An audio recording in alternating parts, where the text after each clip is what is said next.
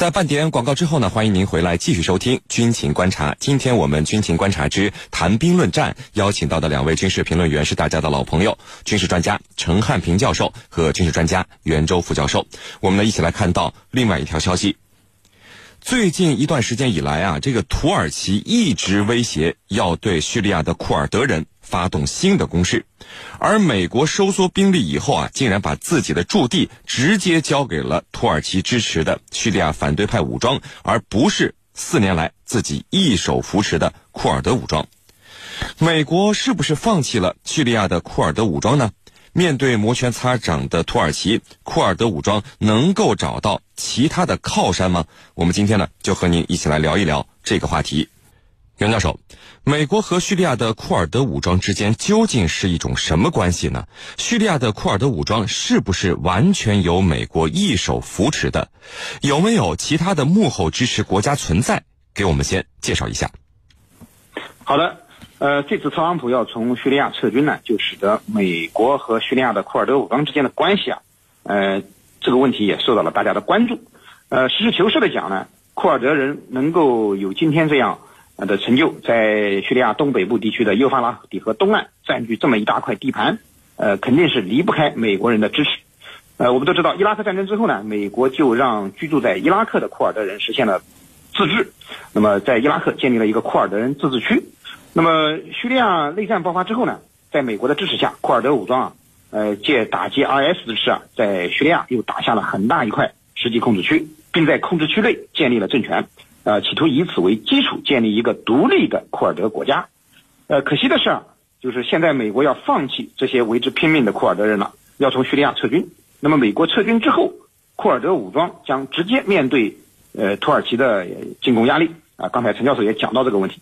那么明显呢？处于恶劣势的这个库尔德武装啊，他的独立建国的梦想可能又要破碎。那么这样看呢，美国和库尔德人的关系啊，其实本质上还是一种利用与被利用的关系。库尔德人只不过是美国中东战略棋盘上的一枚棋子。现在 IS 被消灭了，库尔德人自然免不了鸟尽弓藏、兔死狗烹的下场，那么成为美国中东战略棋盘上的一枚弃子。至于说除了美国之外还有什么国家是库尔德人的支持者？可能放眼全球，明确支持库尔德人的国家，只有以色列一家了。呃，我们都知道，呃，这个由于反对库尔德人独立建国，呃，所所以啊，这个库尔德聚居区的国家，你像土耳其、伊朗、呃，叙利亚、伊拉克，他们都是反对呃库尔德人武装的。特别是土耳其，他对库尔德人武装的打击力度是非常坚决的。今年年初的橄榄枝行动，那么呃，土耳其占领了阿夫林地区，就是为了打击库尔德武装。那么各国，呃，为了不得罪像土耳其这样的国家呢，就自然不会去支持库尔德武装。目前呢，只有以色列，它本身不受中东国家的待见，所以，呃，你们反对的就是我要支持的。呃，他明确表示要支持库尔德人武装，这个和以色列人命运相近的民族。当然，呃，以色列也绝非同情库尔德人，而是和美国一样，也是利用库尔德人来分散他的中东竞争对手的力量。呃，库尔德人啊，同样是以色列人的一枚棋子。是您，陈教授，呃，美国突然撤军，为什么一下子给人感觉啊，连自己一手扶持起来的库尔德武装都放弃了呢？在这个叙利亚的驻地，刚才我们开头也说了，交给了土耳其支持的反对派武装。那么，对于土耳其可能性非常大的这种进攻的态势，美国也开始置若罔闻了啊？是什么原因让美国做出了这样的改变？美国是否选择放弃库尔德武装了呢？您的看法是什么呢？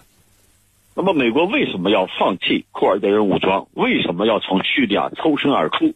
其实这个问题呢，我们以前也分析过。那么大体上来说，有两个非常重要的因素，而这两个因素里头又有更多的小的因素。首先呢，就是出于这个战略收缩的考虑，特朗普政府呢认为，在这一地区我投入了大量的金钱，还有呢兵力。其实呢，没有什么收获。这就是说，出于一种利益上的考虑，与其如此，我不如把兵力撤回来，停止对这一地区的扶持。那么，对特朗普政府来说，这是一种战略收缩，同时呢，也是一种省钱的做法。那么，为此呢，他和美国军方啊，可以说闹得不可开交，还导致了军队的包括马蒂斯等人的愤然的辞职。那么，第二呢，就是。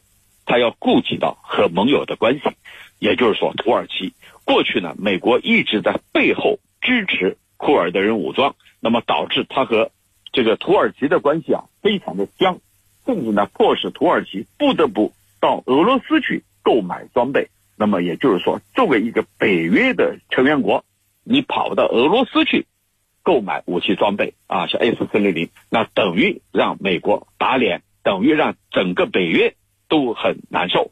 那么在这种背景下，为了避免和自己的盟友的关系啊越搞越僵，特朗普采取的做法就是赶快抽身走人，同时把撤离的地盘交给土耳其的盟友。那么从这里来看，他就是为了缓和和土耳其过去的紧张关系。那么土耳其呢，紧接着就向这个美国总统特朗普发出了访问的邀请。我们从这里来看，这的确是很微妙的。也就是说，特朗普以这样的做法来缓和和土耳其的关系，而土耳其恰恰又是美国的武器买主，而且是一个大买主。下一步，他将向美国购买一百多架 F 三五战机。那么，我们可以算一笔账，这是多少钱？对于重商业的总统特朗普来说，无论如何也不能得罪土耳其，把土耳其的关系要搞好。那么，如果跟土耳其的关系搞好，那就等于让土耳其跟俄罗斯的关系，它必然会有一个疏远。所以，这是特朗普政府的一个认定。那么，至于说美国会不会放弃？库尔德人，那么我想提醒军迷朋友们，有一句话讲的很有道理，在这个世界上没有永恒的朋友，只有永远的利益。也就是说，美国和库尔德人武装之间的这种盟友关系，那么是出于利益上的考虑。美国支持他，既要让他去制约土耳其政府，又要让他去打压这个极端势力伊斯兰国，同时呢，还让这支武装做大做强之后。对叙利亚政府形成一种撤走，所以美国人的意图是非常明确的，宁可得罪土耳其，也要支持库尔德人武装。但是呢，现在不需要这么做了，因为伊斯兰国在美国看来已经被消灭了，而土耳其、而俄罗斯跟叙利亚这个这两个方面呢，他们所控制的地盘越来越多，这个统一整个叙利亚只是时间的问题。所以美国呢。干脆离开这儿，那么库尔德人会不会放弃呢？美国军方认为你是放弃了盟友，抛弃了盟友。那么特朗普政府会不会这么做？我认为这样做的是一个大概率的事情。那么虽然会在做一些表面文章，表明我没有放弃你，没有抛弃你，但是事实上你的撤离，你对这里的断供，就意味着你已经背离了过去的盟友。主持人，袁教授。呃，那么作为库尔德武装来说，靠山很重要，因为他的武器装备无法实现自给自足，更何况还有药品和食物这些必不可少的物资。接下来，您认为啊，库尔德武装会不会开始寻找新的靠山？现在库尔德武装手里有没有候选国家呢？您是怎么看的？嗯，目前呢，由于美国从叙利亚撤军，库尔德人要独立的面对呃土耳其的进攻，大概率上讲。库尔德人是打不过土耳其的，呃，所以说呢，呃，一直靠外援的库尔德人啊，现在也是压力山大。呃，刚才我们也分析过了，库尔德人的支持者其实并不多，只有美国和以色列两家。呃，呃，不过美国呢虽然是撤军了，但是对库尔德人的援助应该是不会停止的。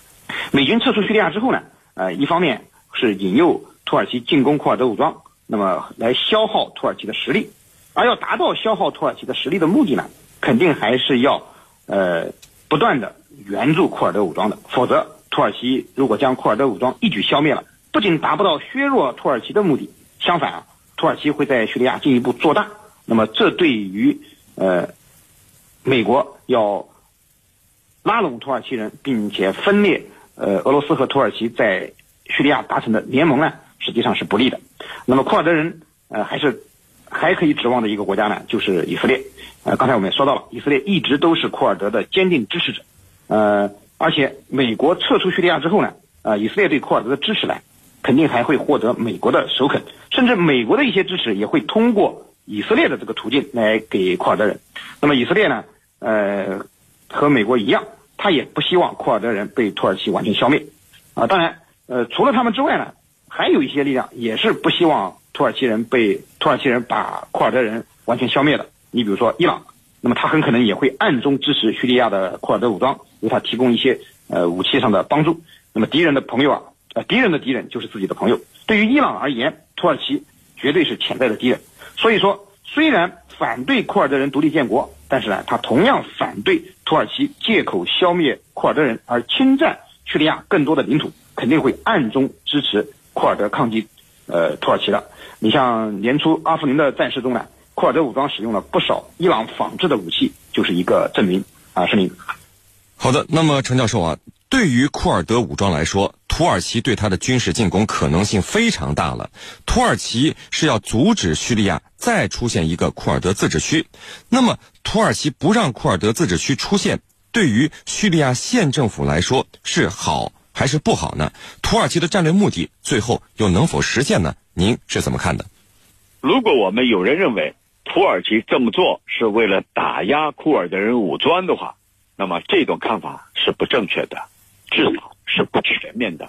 土耳其人绝对不仅仅在于要打压库尔德人武装，这仅仅是一个借口。那么库尔德人他的核心诉求就是要在几国边境地带成立一个自己的国家，叫库尔德斯坦。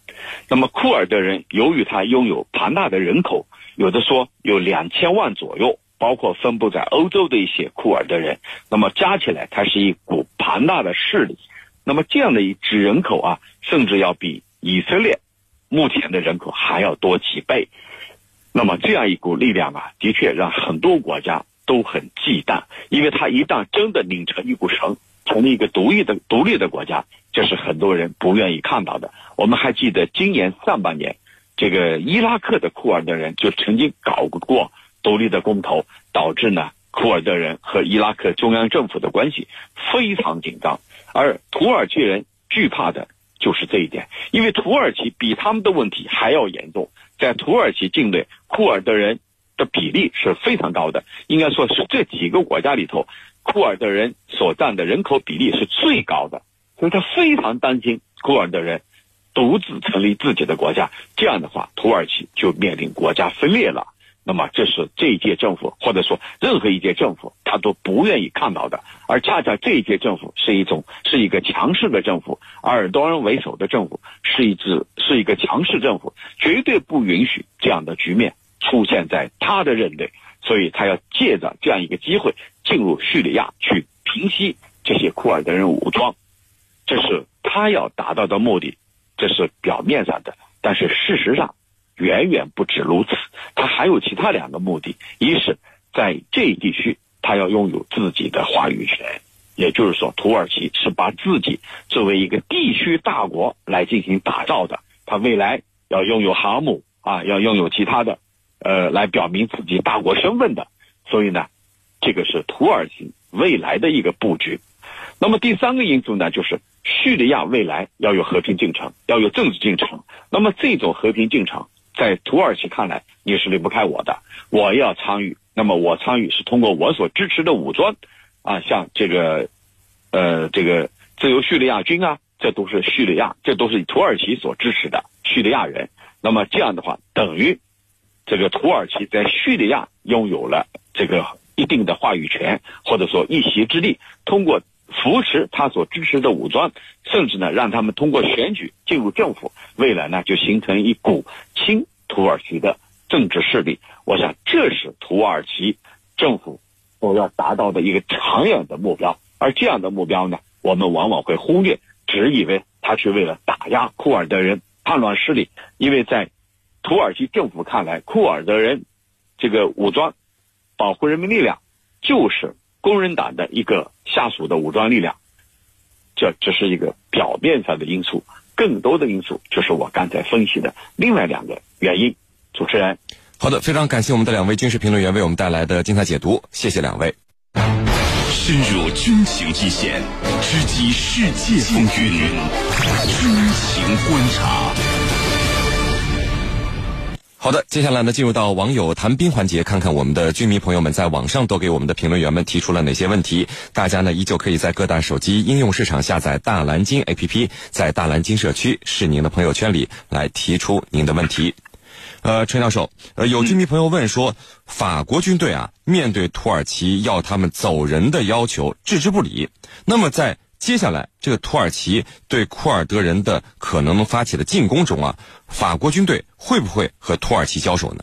那么，法国和土耳其他们都是北约的成员国，北约的成员国如果他们之间有矛盾，他们有共同协商的机制，同时呢，北约也会出面来阻止两个成员国之间兵戎相见，所以未来两国直接交战开火的可能性不是很大。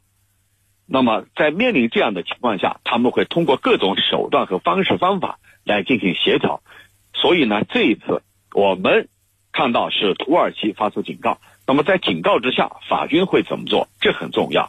如果说法军认为这个土耳其的警告我已经明白了，我们之间通过协商磋商来解决问题，那么就可能会避免直接的交锋。但是不管怎么说，作为北约的两个成员国，兵戎相见。这样的这个现象是不可想象的，主持人。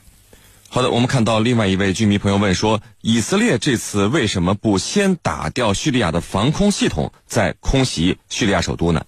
如果说这个以色列直接去摧毁叙利亚的防空体系，那么这样的行为是非常严重的行为。为什么？它等于是侵略，尽管它不断的进入到。这个他的战机不断的进入到叙利亚境内，我们认为已经构成了侵略。但是这里它有一个前提，就是我所攻击的是伊朗的目标，或者由伊朗支持的武装派别。也就是说，我跟你俄罗斯、叙利亚是井水不犯河水。我为什么要进入你的领空？是因为你允许他们进入你的境内，而这些这些武装极有可能成为未来反伊的一股重要力量。所以我必须把隐患给清除。那么对此呢，叙利亚和俄罗斯也应该是心知肚明的。所以呢，俄罗斯也多次要求这个伊朗军队离开。啊，俄罗斯人曾经没有点名的说，南部地区除了叙利亚政府军不应该有其他武装。这句话应该大家都明白，就是你伊朗和你伊朗支持的武装派别不要在这一地区，不要给我惹麻烦，因为这有可能成为以色列人攻击的。借口和目标，主持人，呃，陈教授，有居民朋友就问了，说如果土耳其打库尔德人啊，叙利亚政府军，呃，不就直接会和这个土耳其交手了？到时候俄罗斯会帮谁呢？嗯，这里头的确是非常复杂的、非常错综复杂的几角关系，远远不是三角关系。你看，一方面是库尔德人武装，一方面是土耳其军队，还有呢叙利亚政府军，此外呢还有俄罗斯的。军队，也就是说四角关系远远不止三角关系。我们假设一下，库尔德人武装跟土耳其打起来，叙利亚政府军到底站在谁那一边？那我认为他肯定会站在库尔德人武装这一边，因为不管怎么说，库尔德人武装是他自己的同胞，是他自己国土上的公民，尽管他是库尔德人族，但是呢。他是本国的公民，那他肯定要保护本国的公民。反过来说，如果库尔德人武装一心要成立一个独立的国家，并且宣布独立，那很有可能土耳其跟叙利亚会从两面夹击，把这些闹独立的武装人员给消灭掉。但是目前他们没有任何独立的倾向，而土耳其呢，只是出于防范的需要，提前对他们下手。那么俄罗斯又会放在哪一个角度呢？对俄罗斯来说，这些内部的纷争他是不想卷入的，特别是跟土耳其之间的关系非常微妙，因为土耳其下一步要购买俄罗斯的很多装备，那么对俄罗斯来说，土耳其就是一个大的买主，那么无论如何是不能得罪的。主持人，好的，我们来看到另外一位居民朋友问说，为什么以色列没有对美军的撤离啊来派部队来做一个替代作用呢？呃，对此您怎么看？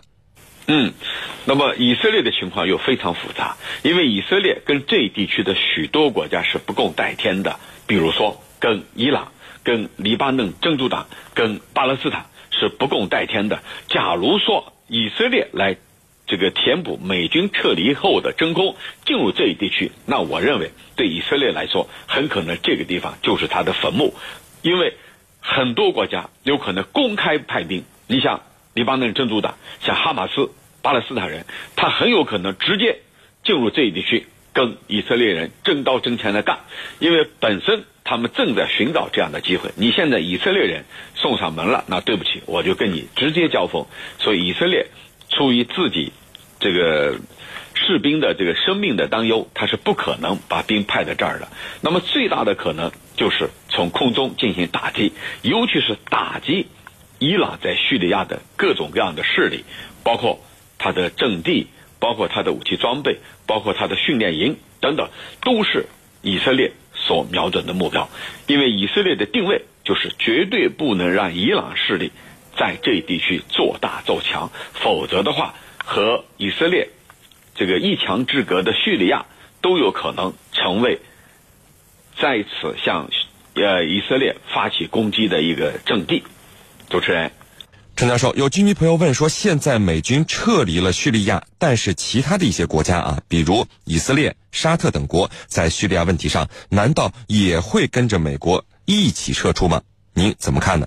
呃，我觉得这样的可能性是不大的，而美国的撤出呢，恰恰给了这些国家填补真空的机会。你比如沙特，他就提出来，美国走了，我们要组建一个多国部队进入叙利亚，去维持这地区的和平和稳定。你看看，说明其他国家把这个美国的撤离视为是一个机会。虽然这些盟国非常不欢迎，非常不希望美国人撤离，但是呢，美国撤离之后怎么办？那么就想办法去弥补这个真空，而不是跟着美国人一起撤离这一地区。毕竟对沙特、对以色列来说，这一地区事关他们的安全利益，那么他们绝对不会放弃这个安全利益的。